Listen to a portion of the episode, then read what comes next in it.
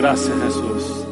Bueno, Dios los bendiga a todos. Es un placer estar otra vez con ustedes aquí en Viernes de Milagros. Hoy tenemos una palabra que creo que va a bendecir tu vida. Prepárate, toma nota. Vamos a leer nuestro verso inicial y con eso damos paso a lo que Dios tiene preparado para nosotros en este día. Acompáñenme a Romanos 8:28. Dice, verso muy conocido, y sabemos que a los que aman a Dios, todas las cosas les ayudan a bien. Esto es, a los que conforme a su propósito son llamados. Vamos a repetir ese verso una vez más. Y sabemos, tienes que saber esto, que a los que aman a Dios, si tú amas a Dios, entonces todas las cosas te ayudan a bien. Esto es, a los que conforme a su propósito son que llamados. Hoy quiero hablarte de cómo vivir más allá de una crisis. Hoy quiero que entiendas que cuando tú tienes y entiendes tu propósito, tu propósito es más grande que la crisis y me refiero a tu propósito en Dios. Tu propósito en Dios es no sucumbe ante una crisis, porque los propósitos de Dios siempre son más grandes que las adversidades. Ahora bien, ¿qué haces tú cuando no puedes controlar lo que está pasando? ¿Verdad? ¿Qué hacer cuando no puedes estar no puedes controlar lo que está pasando? Generalmente en las crisis se nos sale todo fuera de nuestras manos, fuera del control. No hay gente que nos pueda ayudar por muy queridos que sean. No hay gente que se pueda acercar a nosotros. Todos parecemos estar como en un laberinto, como que entre la espada y la pared. ¿No han, no escuchado ese dicho? Y no podemos controlar nada, porque una crisis no es más que un evento, una circunstancia en la vida sobre el cual no tienes ningún tipo de control. ¿Sí? Eh, ni eres la causa de esa crisis, ni tampoco eres el responsable de ella. A veces cosas nos pasan porque la vida es así, ¿verdad? Dice la escritura, muchas son las aflicciones del justo, pero de todas ellas nos librará el Señor. Amén. Entonces la crisis es algo sobre lo cual no tienes ningún tipo de control, ¿verdad? Es por eso que se hace difícil para uno, para un gobierno controlar. Los gobiernos saben qué hacer con la crisis. Los gobiernos están mirando aquí y allá, por eso sacan un comunicado, después se contradicen con otro, están probando porque no tienen ni idea qué hacer con ellas, ¿verdad? En una crisis todos somos víctimas de la circunstancia. La, y, tú ves lo que está pasando hoy en, en nuestro día, ¿verdad? Ahora bien, no es lo que te pasa a ti realmente lo que importa o el escenario lo que te está pasando, es lo que tú haces, no es lo que se te viene, es como tú reaccionas lo que tenemos que aprender a manejar y a controlar. Me explico. Entonces, eh, es por eso que nosotros nos vemos en una adversidad y el problema, y quiero que pienses bien esto, el problema no es lo que ves. El problema no es lo que se te vino encima. El problema es realmente cómo reaccionas, cuál es tu respuesta. La manera en que tú sales de una crisis es mirando la respuesta a la crisis. Jesús siempre les enseñó a los discípulos a mirar la crisis diferentemente de lo, de lo que vieran. Por eso creó una tormenta, una mini tormenta, se aprovechaba de tumultos, se aprovechaba de endemoniados, en fin, eh, todas estas cosas en las cuales Jesús estaba tratando de entrenar a sus discípulos, estaba tratando de que no sucumbieran a las emociones, no sucumbieran a lo que veían, sino que realmente se movieran por lo que realmente creían.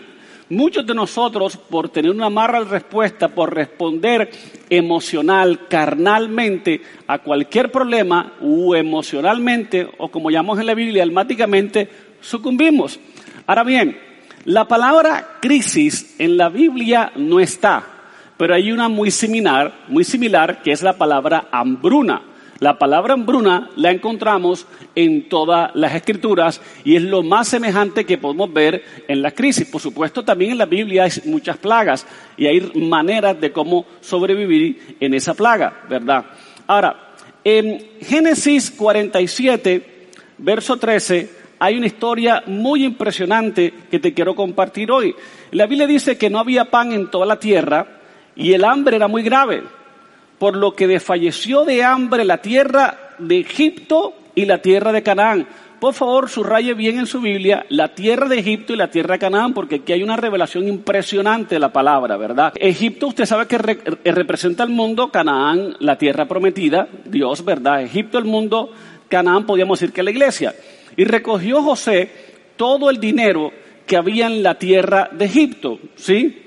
Y en la tierra de Canaán. Entonces José, que ya era el segundo a cargo allí, gobernador principal de Egipto, recogió todo el dinero de Egipto y de Canaán, del mundo y de la parte espiritual de la iglesia, por, ponerlo en contextos modernos hoy, o nuevos testamentarios, por los alimentos que de él compraba, y metió José el dinero en casa de Faraón. Entonces había hambre, entonces la gente venía de otras ciudades, de otras poblaciones, de Egipto y la tierra y de Canaán, a comprar alimentos mediante el dinero, ¿sí? mediante el dinero. Pero resulta que en el verso 15 la Biblia dice que se les acabó el dinero la tierra de Egipto y se les acabó el dinero la tierra de Canaán. Entonces todo el pueblo vino de José de nuevo, que era el administrador, y le dijo, danos pan porque morimos delante de ti. Y José dijo, ok, entonces ya se nos acabó el dinero, denme en vuestro ganado, sí, porque se te acabó el dinero. Y resulta que habían dado su dinero por alimentos, ah, se les acabó el dinero, ahora están usando su ganado. Al año siguiente dice la Biblia que se les acabó el ganado. Entonces no tuvieron nada para poder intercambiar. Y miren lo que dice la escritura. Dice también la escritura que ya también el ganado, ya desde nuestro Señor, ya no tenemos nada más que darle. Nos ha quedado únicamente, sino nuestros cuerpos y nuestra tierra. En otras palabras, ellos están ofreciendo sus cuerpos o bien sea la prostitución o a la esclavitud para que ellos pudieran ser usados como esclavos porque no tienen dinero, no tienen ganado y lo único que le queda es su cuerpo y la tierra. Y le dice, use nuestra tierra y use también nuestros cuerpos para trabajar como esclavos. ¿Por qué moriremos delante de sus ojos así nosotros como nuestra tierra? Y entonces la Biblia dice más adelante que José compró toda la tierra de Egipto para Faraón, pues los egipcios vendieron a cada uno en sus tierras porque se agravó el hambre sobre ellos y la tierra vino a ser de Faraón. Recuerda que esta fue la visión que tuvo José, ¿verdad? Para este, acumular grano, preservar la civilización egipcia y por lo menos mediante intercambios comerciales de esa época, darles el alimento que necesitaban gracias a la visión que tuvo José. ¿Están conmigo o no están conmigo? Pero algo impresionante ocurre en el verso 22. En el verso 22 dice, solamente la tierra de los sacerdotes no compró.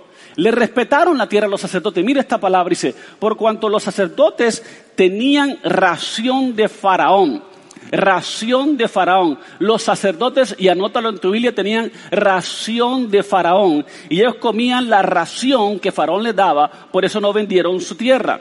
Entonces José puso por ley hasta hoy sobre la tierra de Egipto, señalando para Faraón el quinto excepto sobre la tierra de los sacerdotes que no fue de Faraón. Y así habitó Israel en tierra de Egipto. Miren la manera como se metió Israel en tierra de Egipto, en tierra de Gosén, y tomaron posesión de ella y se aumentaron y se multiplicaron en gran manera. Lo que la Biblia aquí prácticamente está diciendo que a los sacerdotes no les tocó la tierra, se las dejó, el sacerdote se lo respetó. Además, tenían una, una ración mensual, semanal, que le daban a los sacerdotes para su manutención. ¿Sí? Y dice que esa fue la manera en que Israel entró en Egipto. ¿verdad? Gracias al sueño de José, a la administración de José, preservó no solo a la civilización egipcia por sí, sino que estaba preservando también a la civilización hebrea, israelita. ¿Me explico? Y la Biblia dice que entraron en Egipto, ¿sí? Eh, y entraron en la tierra de Gosén. Gosén era el mejor barrio de Egipto, era la mejor tierra. Y gracias, me imagino, que por congraciarse el faraón con José, le dijo, pues mete Israel a tu pueblo, que es tu descendencia, mételos en la mejor tierra. ¿Están aquí? Y dice la Biblia que en la hambruna, porque no se acabó la hambruna, por favor, entiendan esto el contexto de la escritura, verso 27 dice, se aumentaron y se multiplicaron en gran manera. Otra versión dice al final, y allí adquirieron propiedades. Y fueron prósperos y la población creció con rapidez. Están escuchando que en plena hambruna la población adquirió propiedades, en plena crisis adquirió propiedades, en plena hambruna o crisis fueron prósperos y la población creció con rapidez. Hay algo que Dios te quiere decir a ti hoy, hay algo que el Señor te va a hablar en tu corazón, hay algo que Dios te va a revelar hoy que te va a quitar esa pesadumbre de que de pensar que no va a salir adelante. La Biblia dice que los sacerdotes no los tocaron, el pueblo de Israel no los tocó. En plena hambruna, en plena crisis, Dios le dio favor al pueblo de Israel. En plena, en plena sequía mundial de años tras años donde la gente perdió la plata, perdió el ganado, perdió su cuerpo, perdió la tierra.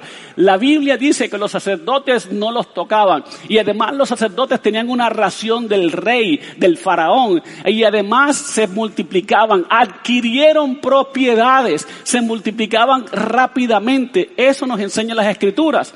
Lo que te quiero decir aquí, y este es el principio que tienes que tener en cuenta, la crisis se come a todos, excepto a los sacerdotes. Oh Dios mío, yo no sé a quién estoy hablando en esta, en esta noche ya. La crisis se come a todos, menos a los sacerdotes. El virus se come a todos, menos a los sacerdotes. La hambruna se come a todos, menos a los sacerdotes. La crisis se come a todo el mundo, menos a los sacerdotes. Alguien tiene que decirme amén en esta noche. Alguien tiene que ser revelado esta palabra. Alguien tiene que caminar sobre las aguas por esta palabra. Alguien va a caminar sobre las aguas en esta crisis. Yo declaro sobre tu vida que no vas a perder propiedades, sino vas a adquirir propiedades. Declaro sobre tu vida que va a haber una ración de faraón para tu vida en el nombre poderoso de Jesús. Gracias, Jesús. Ahora la gente dice, pastor, pero esos son los sacerdotes de la época. Cuando nosotros pensamos en sacerdote, pensamos en una sotana, pensamos en un monaguillo, pensamos en una iglesia católica, en una misa, eh, eh, en un cura. Siempre pensamos así o no, porque esa es la imagen que tenemos tradicionalmente que es un sacerdote. Pero resulta que nosotros no hemos entendido que nosotros somos reyes y sacerdotes. La mayoría de la gente piensa que un sacerdote es aquel que tiene sotana, va a un seminario, ah, ¿verdad? Lo, lo, lo mandan de cierta de cierta hermandad católica para abrir una iglesia o, hacer misas. No, no, no, no, no, no. Eh, eh, eso es lo que la religión tradicional enseña, pero lo que la Biblia enseña es otra cosa, ¿verdad? Y yo quiero que tú entiendas en esta noche que lo, aquí hay sacerdotes que no se visten con sotana. Aquí hay sacerdotes, aquí hay sacerdotes que me están viendo acá que no dan misa. Aquí hay sacerdotes que están, eh, que están señalados por Dios, constituidos por Dios como sacerdocio. Y la gente no sabe que cuando tú vienes a Cristo, que cuando a ti te lava la sangre de Jesús, que cuando tú eres una nueva criatura, te constituyes por medio de la sangre en sacerdocio. Si no me cree, por favor, mire lo que la Biblia dice en 1 Pedro 2.9. La Biblia dice, mas vosotros sois linaje escogido de Dios. Mira la siguiente palabrita, real sacerdocio. Diga conmigo, yo soy real sacerdocio. Nosotros somos linaje escogido. Alguien tiene que decirme que entiende esta palabra. Tú eres linaje escogido, real sacerdocio, nación santa, pueblo adquirido por Dios, aleluya. Tú tienes que entender que a través de la sangre, a través del nuevo nacimiento, Él te constituyó real sacerdocio, nación santa, señores. Y si los sacerdotes en la antigüedad no se los comía la crisis, no se los comía la hambruna, no perdían propiedades, no perdían sus tierras, pues hoy te declaro que la misma palabra se declara para ti. No vas a perder propiedades, no vas a perder tierra, no vas a perder eh, tus mismos cuerpos entregados a trabajo excesivo. Eh, viene una ración del faraón que te va a sostener. ¿Por qué?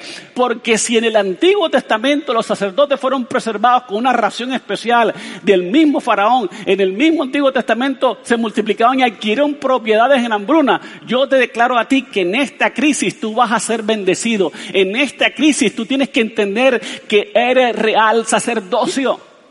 La mayoría tiene una mente de mendicidad, de pobreza, tiene una mente de ¿para qué más? de que somos la porquería más grande y hay una corriente cristiana que dice nosotros somos salvados, somos pecadores salvados por gracia. No somos pecadores salvados por gracia, éramos pecadores que fuimos salvos.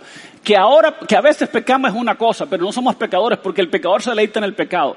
Yo me imagino, y la mejor manera de poder contradecir lo que la gente dice, que nosotros somos pecadores salvados por gracia, eso sí fue cierto en el pasado, pero ahorita somos real sacerdocio, somos nación santa. Ahí no dice, primera de Pedro 2.9, que nosotros somos pecadores salvados por gracia. Ahí dice la Biblia en primera de Pedro 2.9, que nosotros somos real sacerdocio, nación santa. Déjate mirarte como pecador, porque por mirarte como pecador es que sigues pecando. Es como cuando tú tienes en, un, en una ciudad feudo, imagínate un reino feudal, donde está un rey, una monarquía, donde hay una corte, donde hay una reina, donde hay príncipes, donde hay herederos, donde hay un feudo. Imagínate, transpórtate conmigo el pensamiento o la imaginación a un reino feudal donde hay un rey soltero un rey que eh, necesita para acceder al trono casarse. Y resulta que se le van los ojos por la prostituta del pueblo. Eso ha pasado. Y mismo en las realezas modernas hoy, eh, no quiero entrar en detalles, pero sucede.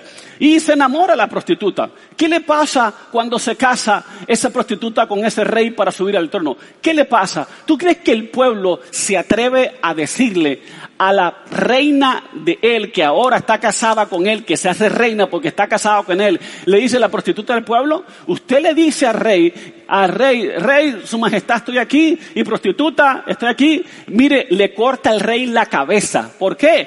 Porque cuando se casó con el rey, dejó de ser prostituta, dejó de ser ramera, dejó de ser una vagabunda. Cuando nosotros estamos en Cristo, dejamos lo vagabundo, dejamos lo porque dejamos de ser pecadores. La Biblia dice, si alguno está en Cristo, es de hecho nueva criatura. Las cosas viejas pasaron y aquí todas son hechas nuevas. Tú eres real sacerdocio, tú eres nación santa, tú eres pueblo adquirido por Dios. Deja de pensar por ti menos. Deja de pensar y meterte esas teorías de cucaracha que no son bíblicas. Son románticas, son lindas, pero no son bíblicas. Tú tienes que pararte en la palabra de Dios, no en la opinión de ningún hombre. Tienes que pararte en su palabra. Tienes que creerle a Él, a su palabra, no a nadie más. Tienes, por eso nosotros los pastores explicamos es la palabra. Fuera de la palabra es pura banalidad. Pero la palabra te dice que tú eres real sacerdocio y nación santa. Y si no me crees este verso, te doy otro Vamos a Apocalipsis y en Apocalipsis 1 dice la Biblia claramente, y de Jesucristo testigo el fiel, el primogénito de los muertos y el soberano de los reyes de la tierra, al que nos amó y nos lavó de nuestros pecados con su sangre. Y mire lo que dice su sangre, y nos hizo reyes y sacerdotes para Dios. Por favor, repita conmigo, por medio de la sangre de Jesús, Dios me hizo reyes y sacerdotes para Dios. Reyes y sacerdotes para Dios. ¿Están entendiendo lo que les quiero decir a ustedes? Este verso es claro.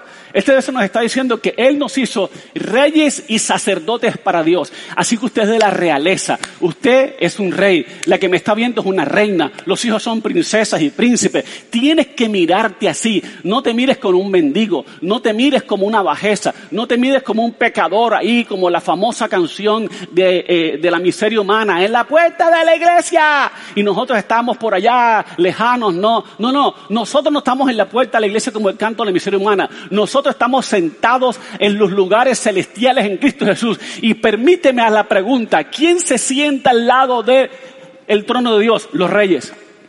¿Quién tiene facultad para sentarse al lado del trono del Padre? Nosotros estamos sentados en lugares celestiales a la diestra del Padre, en lugares celestiales con Cristo Jesús. ¿Quién se sienta allá? Los reyes. ¿Quién, ¿Quién puede acceder a la presencia de Dios? Los sacerdotes. Los sacerdotes podían acceder únicamente a la presencia de Dios, no el pueblo, los sacerdotes. ¿Quién se sienta al trono de Dios? Los reyes y los sacerdotes. ¿Quién eres tú? Rey y sacerdote. Por la sangre, por la sangre, por la sangre por la sangre. Hay un salmo, Salmo 22, creo que si no estoy malo, 24, dice la Biblia que como gusano fue pisoteado. Y no saben que cuando el gusano que habla el libro de los salmos se refiere a Jesús, que fue pisoteado.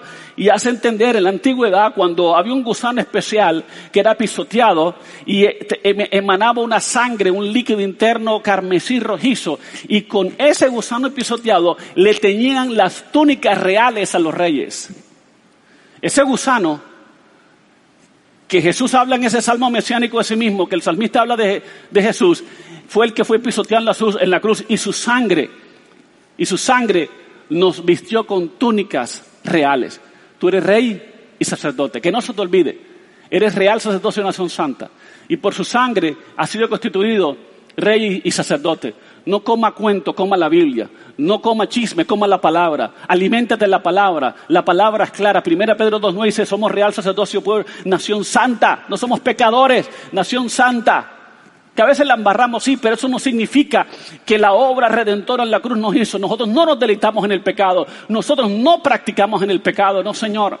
No, Señor. Eso no somos nosotros. Nosotros somos reyes y sacerdotes. Díganme amén. Es por eso que yo en esta hora me atrevo a decirte bajo la autoridad del poder de la palabra de Dios que en medio de la crisis tu negocio va a crecer, en medio de la crisis tú vas a prosperar, en medio de la crisis tu familia va a ascender, en medio de la crisis vas a adquirir propiedades, en medio de la crisis te vas a expandir, en medio de la crisis vas a recibir los mejores contratos, en medio de la crisis te van a llegar la ración de rey. La ración de rey es que viene un cheque cada mes, que viene una, un sueldo cada mes, que viene una porción monetaria cada mes, que viene, viene una ración de faraón. Alguien dígame amén. En la época de las crisis los sacerdotes no se los come la hambruna. Está claro en la palabra.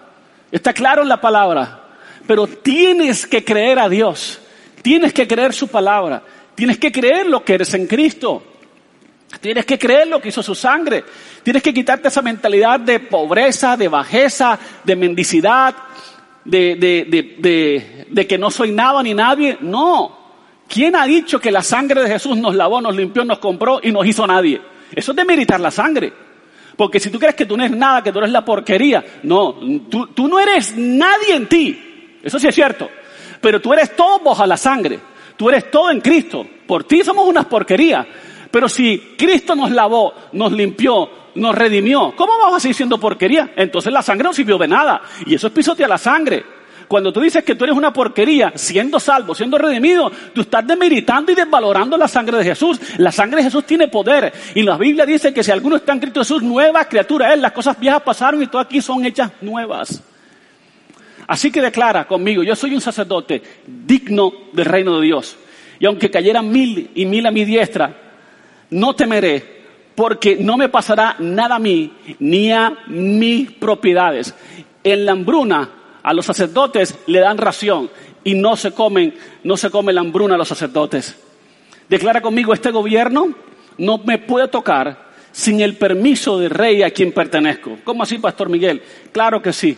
La Biblia dice claramente en Juan 19, 10 y 11, dice, ninguna autoridad le dijo Jesús a Pilato, ninguna autoridad tendrías contra mí si no te fuere dada de arriba. Nadie te puede tocar sin que el Padre lo, Padre lo permita. Nadie te puede tocar al menos que Papá Dios lo permita. Pero los hijos de Dios, Satanás no los toca. ¿Sabes por qué? Porque estamos cubiertos bajo la sangre. Somos real sacerdocio nación santa. Y yo te vengo a declarar hoy, yo no sé quién vine a hablar en esta noche, pero vengo con una unción reveladora, una unción de conquista, una unción que te capultará más allá de tu sueño, una unción que te declara que ninguna crisis te va a comer tú vas a crecer en medio de la crisis. La crisis a los sacerdotes los beneficia, la crisis a los sacerdotes no los toca. Pensemos como la Biblia, pensemos como la palabra de Dios, pensemos como las escrituras y vamos adelante. Todo lo puedes en Cristo Jesús que nos fortalece. Sí, claro, en nosotros somos una porquería, en nuestra carne somos una porquería, pero en Cristo Jesús, en el poder de su sangre, oh Dios mío, todo lo podemos, todo lo podemos. Todo lo podemos. ¿Alguien me está entendiendo? Es lo que él quiero decir en casa. ¿Alguien me está entendiendo? Amén. Ninguna autoridad tendrías contra mí si no te fuera dada de arriba, le dijo Pilato a, a Jesús. Porque él pensaba, Pilato lo dijo, ¿no ves que tengo autoridad para crucificarte? Y que tengo autoridad para soltarte. Ja, ja, ja, ja, ja. Ningún gobierno puede tocar la iglesia. Ningún gobierno pudo haber crucificado a Jesús si el Padre no lo hubiera querido. Ni sin ningún gobierno puede tocarte. El gobierno puede amenazarte. El gobierno puede decir mí el gobierno puede decir todo, pero ningún gobierno puede. Las puertas del infierno no prevalecerán contra, las puertas del Hades no prevalecerán contra la iglesia. Nosotros somos la iglesia del Señor comprada por su sangre y hay poder en la iglesia, hay poder en, en el reino de Dios, hay poder. Y Jesús le tuvo que corregir a Pilato, no, mijito, estás equivocado. Si mi padre no lo hubiera permitido, no estaría aquí. Pero porque es la voluntad de Dios, tengo que hacerlo porque es la voluntad de Dios. Pero la iglesia siempre se ha expandido en medio de las dificultades más grandes. ¿Están acá o no están acá? Jesús por eso te dice a ti, en Mateo 6, 25, no os afanéis por vuestra vida, porque habéis de comer y de beber, ni por vuestro cuerpo, que habéis de vestir. ¿No es la vida más que el alimento? ¿Qué es más? Qué es más ¿La vida o el saco o la bolsa de arroz? ¿Qué es más? ¿Qué vale más? A ver, el órgano interno, el corazón, los pulmones que te Dios, el tejido óseo, el tejido muscular, los ojos, el iris, el cerebro, o un, una bolsa de papa. ¿Qué es más? Si Dios te dio esto, que ningún ser humano lo puede imitar, si Dios te dio los órganos internos, te dio los ojos, te dio los, la tiroides, te dio el corazón, te dio el hígado, el páncreas, si, te dio eso, ¿cómo no te va a dar aliento? ¿Cómo no te va a dar una bolsa de leche? Hello. ¿Sabes quiénes piensan así? Los que piensan que valen menos que un saco de arroz. ¿Están entendiendo lo que quiero decirle a ustedes? Por favor, entiéndanme lo que les estoy hablando porque estoy hablando por el Espíritu Santo de Dios en esta hora. Y después le dice, no valéis también no solo la vida más que el alimento, sino el cuerpo más que el vestido. ¿Qué vale esto? ¿La ropa que llevas puesta? ¿O la piel con un ADN único que tienes forrada? ¿Qué vale más, la piel de cuerpo o el jean o la camiseta que hayas puesta? Muchos no lo saben y piensan y se matan su cuerpo por un jean o por una camiseta. No, señor. No, señor. Mire lo que Jesús está diciendo. Mirad las aves del cielo que no siembran ni siguen ni recogen en graneros, y vuestro Padre Celestial las alimenta. ¿No valéis vosotros mucho más que ellas? La pregunta te la hago yo a ti. ¿No valéis vosotros mucho más que ellas? ¿Por qué Jesús le estaba enseñando a ellos sobre el valor tuyo, sobre el valor de lo que tú eres? Porque en el reino de Dios tu valor te protege. El problema es que tú no sabes cuánto vales. Y cuando tú no sabes cuánto vales, te rebajas, te vendes en baratija. Pero tú vales la sangre del Hijo. Tú vales más que un saco de arroz. Tú vales más que un jean, una camiseta. Tú vales más que las aves del cielo. Tú, tú vales más que, que, cualquier otra cosa en la creación. Tú vales más que un animal. Tú vales más que una bolsa de leche. Tú vales más. ¿Por qué? Porque en el reino de Dios tu valor te protege. La pregunta es, la pregunta es, y te la vuelve a hacer Jesús aquí claramente, ¿no valéis vosotros mucho más que ellas? ¿No valéis más que los pajarillos? ¿No valéis? Y yo sé que hay hoy en día una degradación sobre el hombre, que el hombre es una porquería, que destruye la humanidad, que destruye el mundo. Eh, eh, el hombre no redimido, sí. El hombre poseído por el diablo, el hombre bajo el Dios de este mundo, Satanás, sí. Pero los redimidos de Dios, valemos la sangre. Para eso vino Jesús a derramarla. Porque pesaba y sabe que la valíamos. ¿Están conmigo o no están conmigo? Digo conmigo en el reino, mi valor me protege. Cuando no sabes cuánto vales en Dios, cuando no sabes cuánto vales en Cristo, te vas a ir menospreciando, te vas a desvalorar. Es como cuando yo tengo, si yo tengo aquí un billete de qué sé yo, de 50 mil, yo no sé cuántas son las denominaciones hoy ya, y tú lo arrugas, lo sacas del cajero nuevecito, lo arrugas y lo tira al piso, ¿cuánto vale ese billete? 50 mil. Y si ese billete lo, lo escupes, lo pisas, lo rayas al suelo, y lo levantas, ¿cuánto vale? 50 mil. Porque no es lo que le hagan al billete lo que termina su valor, es lo que vale el billete, lo que es el billete. Así que no sé si a ti te han arrojado, tirado, despreciado, violado, abusado. Tú sigues valiendo la sangre de Cristo. ¿Cuánto crees que vales tú? No dejes que las circunstancias de la vida, no dejes que tu trasfondo familiar, no dejes que tu pobreza, no dejes que tu trasfondo económico, académico te diga cuánto vales. Porque aquí a uno, unos valen más que otros, que el rico vale más que el pobre y el pobre vale menos. Mentiras. Hay ricos que no valen nada cuando hay un rico inconverso, cuando hay una persona que no está bajo la sangre. No puede valer más que un pobre que está redimido bajo la sangre. Todos valemos por igual, todos valemos por igual, todos valemos la sangre. Que unos hayan estudiado más que otros es otro cuento. Pero humanamente, espiritualmente, todos valemos. Vale igual un rico que un pobre. Vale más una persona, ¿verdad? Redimida por la sangre. Y todo aquel, la sangre está disponible para todo el mundo. La sangre está disponible para aquel que la quiera, se quiera beneficiar de ella. Para eso vino Jesús a morir por nosotros, porque nos valoró con su preciosa sangre. Así que no nos pongamos estratos o nos pongamos, los, cristianos a veces venimos cohibidos porque vemos al rico que tiene cosas y el pobre se cohibe porque piensa que no tiene. Tú puedes tener todo eso en Cristo Jesús ahora. Lo puedes obtener, claro que sí. Así que no te preocupes, este verso te está diciendo, no te preocupes por carros, por casas, por renta, por ropa, por comida, ¿verdad? Porque de esas cosas se preocupan y se terminan matando los paganos que no conocen a Dios, ¿verdad? Más bien busca primeramente el reino de Dios, su justicia y sus prácticas justas y todas las demás cosas os serán añadidas. Dígame amén si está entendiendo o no está entendiendo. Gracias. Viene una ración del rey. El sacerdote no sufría pérdidas. El sacerdote no sufrió eh, pérdidas de tierra. En el libro de Génesis está claramente. ¿Sabes qué significa una ración de rey? Un cheque, una comisión, una venta que viene a tu dirección. Por ser sacerdote, por estar en la voluntad de Dios, por ser hijo o hija del reino, por, por hacer las obras de Dios, por buscar primeramente el reino de Dios y sus prácticas justas y su justicia, esa ración de rey te va a llegar te va a llevar un contrato, te va a llegar un salario, te va a llegar una empresa, te va a llegar una promoción, te va a llegar una herencia, te va a llegar una transferencia. Esa es la ración de rey para los sacerdotes. Los sacerdotes no buscamos las cosas, las cosas nos buscan a nosotros porque somos reyes sacerdotes, somos nación santa, pueblo adquirido por Dios. ¿Están entendiendo?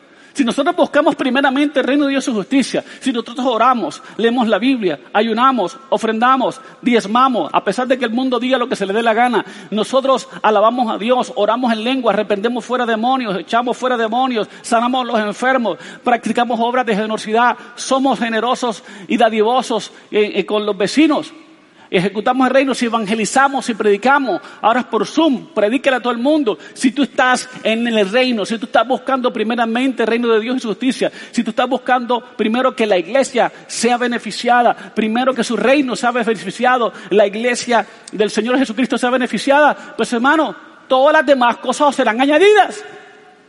No tendrá falta ningún bien. Nosotros necesitamos entender este principio por amor a Dios. Necesitamos entender, mis hermanos, que hay una ración del rey que viene, que te van a buscar. como hablaba el, domingo pasado, creo que era, decía que las bendiciones no se buscan.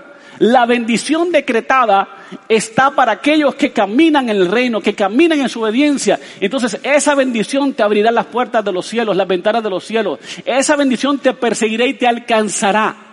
Lo que nos está diciendo aquí es que no busquemos las cosas, Busquemos a quien nos las da. Y cuando tú buscas a quien te las da, las cosas no siguen. Porque las cosas no se dejan agarrar.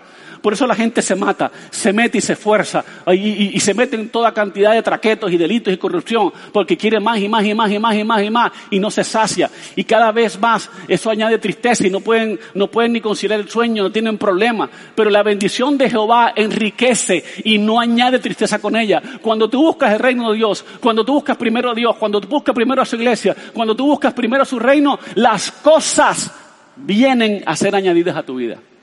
¿Están acá? O no están acá? Dígame amén o dígame amén. Ahora, te voy a dar un principio, una revelación, una bomba en estos cinco minutos que me quedan. ¿Cómo hago para vivir más allá de la crisis?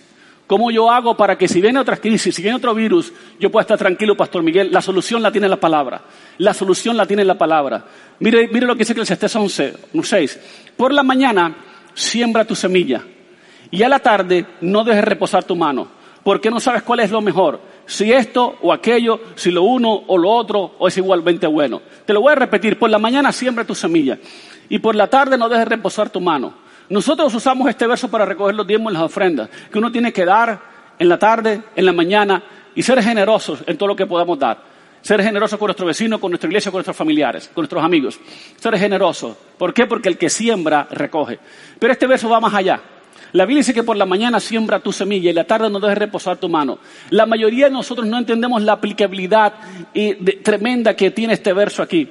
Lo que este verso está diciendo es lo siguiente. Es que nosotros generalmente trabajamos de, de 8 a 5, pero de 6 en adelante a 9 no trabajamos.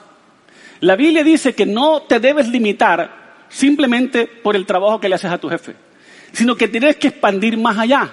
Es por eso que muchos hoy se encuentran pobres o se encuentran limitados, porque toda su vida dependieron de un trabajo.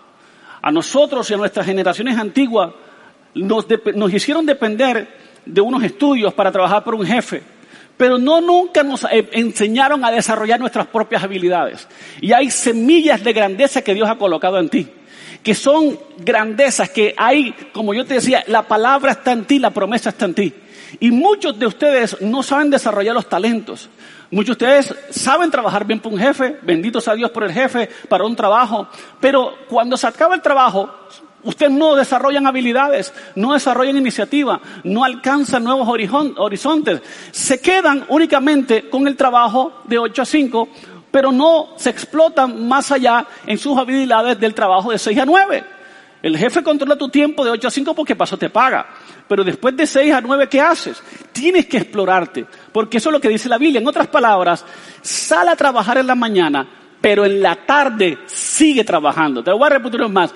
En la mañana sale a trabajar y cúmplele bien al jefe, sé diligente, agradece a Dios, máximo si en este tiempo de crisis te ha, tenido contratado, es una bendición. Pero en la tarde no dejes reposar tu mano, sigue trabajando. Ahora, hay mucha gente que dice esto, pastor, si pierdo el trabajo se me acaba la vida. Eso no debería ser, porque tú no tienes que depender solamente de un trabajo. Tú tienes que depender también de los desarrollos o las habilidades que Dios te dio. ¿Verdad? Ahora bien, empleo es lo que tienes en la mañana con tu jefe, pero dones y habilidades es lo que puedes desarrollar aquí. Mientras estés contratado, mientras estés tú eh, cumpliendo su horario, gratamente, agradecido con Dios, agradecido con tu jefe, honrándole en todo, tú, ¿quién quita que puedes desarrollar también tus habilidades y tus dones? Muchos de ustedes por eso se mueren cuando los echan de trabajo. Se les va el mundo, se les corre el piso. ¿Por qué? Porque nunca entendieron Eclesiastés. Nunca entendieron que en la mañana debes trabajar, pero en la tarde no dejes reposar tu mano. En la tarde tú debes continuar innovando, creando, buscando alternativas, porque tú no sabes si, el, si va a resultar, si te van a echar o no te van a echar. Tú no sabes si la, empresa quiebra. Tú no sabes si en la crisis, como ha pasado mucho, te tienen que quitar del personal. Tú no sabes qué va a pasar con el mundo. Entonces tienes que entender que si tú tienes asegurado y si tú desarrollas tus talentos, tus dones, dale gracias a Dios que un jefe te está pagando para que puedas en las tardes desarrollar tus dones. ¿Están aquí? Entonces ten cuidado si tu trabajo es tu, es tu vida. Es que mi trabajo es mi vida, porque más te vale que no pierdas tu trabajo porque terminando, terminas perdiendo tu vida. ¿Están aquí? Dios lo que quiere hacerte entender es que no viva solamente de un solo salario, vive también del llamamiento y de los dones y del propósito que Dios te dio. ¿Cómo así, Pastor Miguel? Te lo quiero explicar. La razón de toda preocupación del mañana es la siguiente, es que si te quitan tu trabajo, te vas a perder. Ese es el miedo. Pero la razón es porque tú nunca desarrollaste tu mañana, tu tarde. La razón por la cual la gente tiene miedo del mañana es porque le pueden quitar el trabajo en la mañana. Pero si tú has desarrollado tu trabajo en la tarde, tú no te vas a preocupar, ¿verdad?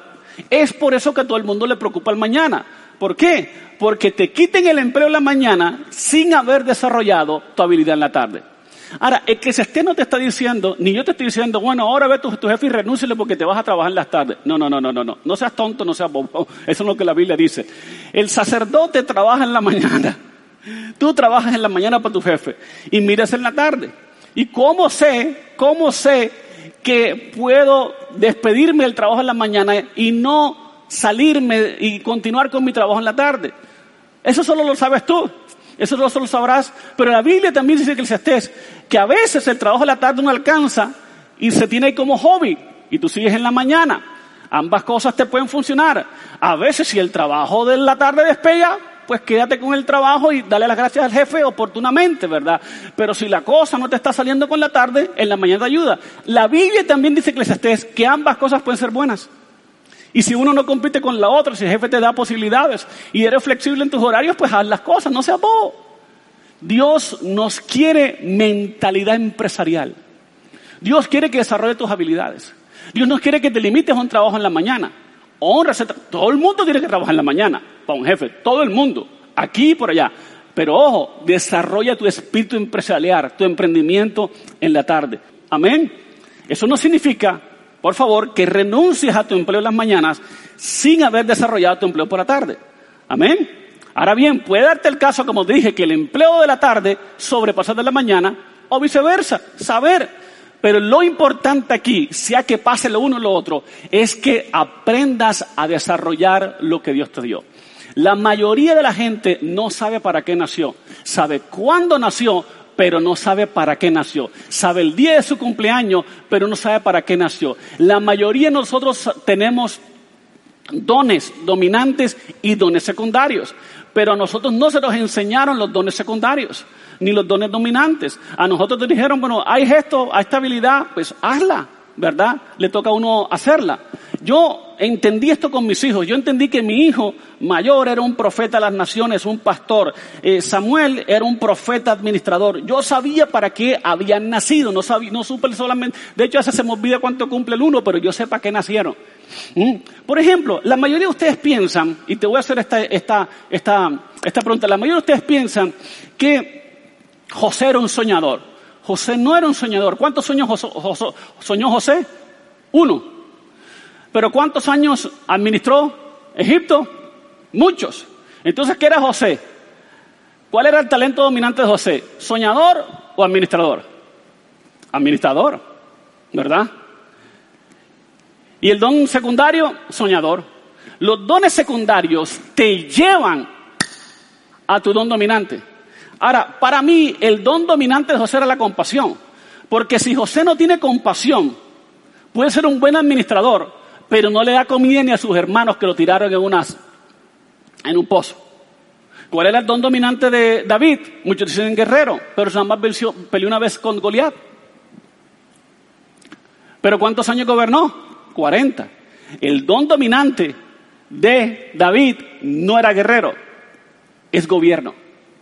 Entonces hay dones dominantes que nos llevan a un don principal y tienes que desarrollarlo. ¿Y dónde los descubres? En la iglesia.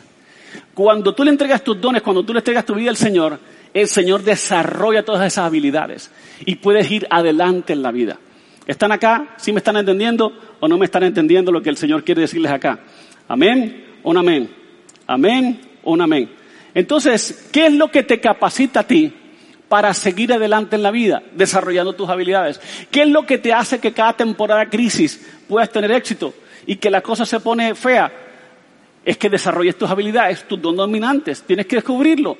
Y eso solo lo da la iglesia. Yo he tenido gente aquí en la iglesia que aquí se han dado cuenta que estudiaron la carrera equivocada bien por la carrera, porque eso creo que es disciplina, bien porque estudiaron y honraron a sus papás, eso es necesario, pero cuando tú vienes a Cristo, el potencial que Dios te dio, sale a flote. Y la gente comienza a soñar. Y la gente dice, pastor, yo no sabía que podía cantar. Yo no sabía que podía diseñar. Yo no sabía que podía hacer esta parte electrónica. Yo no sabía que podía construir. Y en la iglesia florecen tus dones. La Biblia dice que el justo crecerá como la palma en primavera. Y nosotros los justos crecemos precisamente en la iglesia. ¿Están acá o no están acá? ¿Amén o un amén? Pero ¿qué pasa con muchos? ¿Verdad? Muchos tienen que tener una reingeniería de sus habilidades. Moisés era un príncipe elegante, distinguido, pero le tocó trabajar para su suegro. Tuvo que aprender a trabajar con ovejas malolientes. Pasó del cetro a la vara. Moisés mató a un egipcio, ¿verdad? Moisés se huyó a donde, a donde, a donde su suegro, que terminó siendo su suegro, pero él se tuvo que remangar las manos, ¿verdad? Y aprender. Hay muchos ilustres contadores, ilustres abogados, ilustres médicos, ilustres demás, pero están quebrados. Están quebrados, ¿verdad? Les toca aprender a ensuciarse las manos como Moisés. Moisés tenía el trono. Moisés era el rey, era el siguiente a Faraón, tenía todo. Pero cuando le tocó arremangarse las manos, se las atocó para guiar a su pueblo. Tienes que hacer una reingeniería de tus habilidades y de tu carácter. Dígame amén si está entendiendo aquí. Amén. Porque la crisis es la mejor forma para reeducarse. Moisés tuvo una crisis y se reeducó.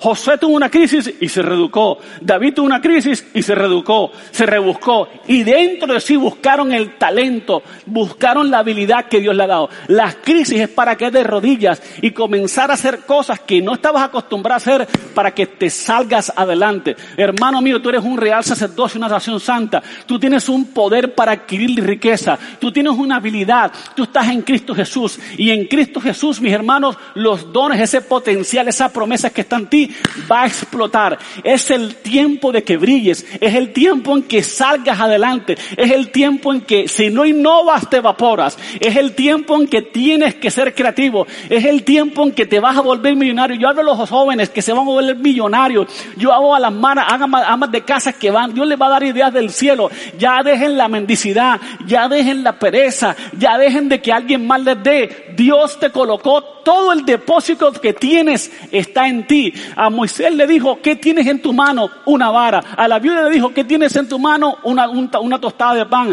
al muchacho en la pesca milagrosa que dice, cinco panes y dos peces. Todo lo que tú necesitas está a la mano. Todo lo que tú necesitas está a la mano.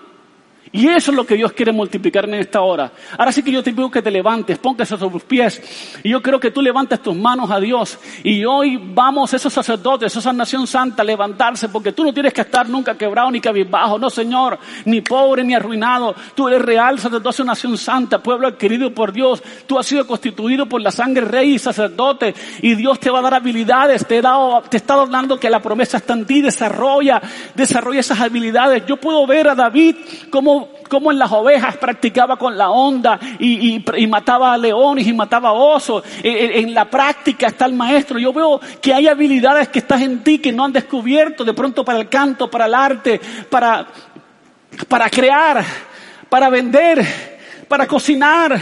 Hay tantas habilidades, todo lo que tú tienes a la mano, eso te va a servir. Busca esa vara que tienes ahí. Busca esa habilidad y explota. Dios te va a guiar y te va a sacar adelante. Y no me extrañaría que terminaría siendo cabeza y no cola. Estarás encima y no debajo. Porque esas son las promesas de Dios. Y recuerda que Dios te da el poder, la habilidad, la fuerza, la unción, la bendición decretada para adquirir riquezas. Hay una bendición. Así que levántate hoy. Levántate hoy. Vamos. Él es mi gloria el que levanta mi cabeza. No te mires más como una bajeza, no te mires más como poca cosa. En ti hay semillas de grandeza, en ti hay un potencial enorme y lo vas a explotar en este tiempo. Y la crisis, la adversidad es lo que va a hacer florecer tus dones. Si se aparece Goliat, te va a dar Dios la habilidad de ir en la piedra. Si te aparece un muro, te va a dar la Dios la habilidad para gritarle. Si te aparece un mar, ahí tienes la vara. No te vares, que tienes todo lo necesario. Estás equipado. Dios no te ha abandonado. En el nombre de Jesús. Sé que levanta tus manos y este tiempo vamos a adorarle. Vamos a cantarle, vamos a exaltarle. Vamos, iglesia. Vamos, ayúdenme aquí, vamos. Vamos, empiece, vamos, de una, todos. Vamos. Iglesia, levántate. Vamos, iglesia. Vamos. Sí. Dígalo, dígalo, dígalo. Aunque no pueda ver, está sobrando. Vamos. Aunque no pueda ver, Vamos, todos, todos. Siempre sobrando. Recibe, recibe. Siempre estás. Siempre estás Viene tu sobrando. ración del Rey. Viene tu ración. estás. Gracias, Jesús. Aunque no pueda ver, estás sobrando. Siempre estás. Siempre estás sobrando. Siempre estás. Siempre estás sobrando. Aunque no pueda ver, está sobrando. Vamos, vamos, iglesia. Aunque no pueda ver, está sobrando. Siempre estás, siempre estás sobrando.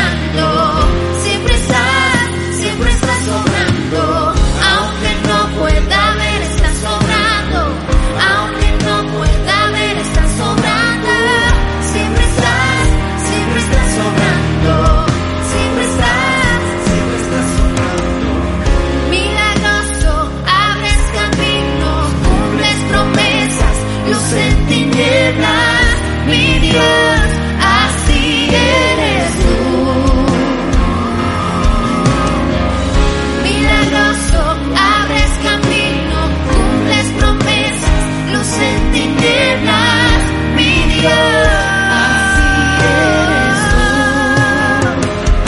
Señor, tú eres el hacedor de milagros y el mayor milagro de nuestras vidas es tener a Jesús en nuestro corazón. Porque si tenemos a Jesús en el corazón, realmente lo tenemos absolutamente todo.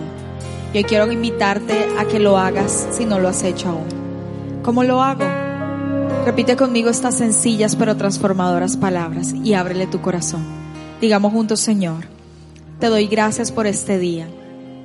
Hoy reconozco que he pecado y te necesito. Confieso con mi boca, creo con todo mi corazón que Jesús es mi Señor, que Jesús es mi Salvador. Gracias Padre por perdonarme, por limpiarme y por escribir mi nombre en el libro de la vida. Amén. Si hiciste esta oración por primera vez, quiero darte la bienvenida a la familia de Dios y quiero darte la bienvenida a nuestra iglesia Ríos de Vida. Por favor, déjanos saber que acabas de recibir a Jesús. Escríbenos a los teléfonos que aparecen en pantalla, déjanos saber, queremos orar por ti. Y si tienes alguna necesidad, por favor, escríbenos. Tenemos más de 850 personas preparadas y listas para orar semanalmente por las necesidades que nos llegan, que llegan a nuestro ministerio. Estamos súper comprometidos con eso. Gracias a Dios que Él sigue haciendo milagros. Les bendecimos a todos. Sé que esta palabra los levantó, los reconfortó, los animó. Mejor dicho, están ustedes llenos de la energía, la fuerza y la gracia y el favor de Dios Todopoderoso. El Señor los bendiga, los guarde, los cubra con su sangre y recuerda, ríos de vida, nos vamos.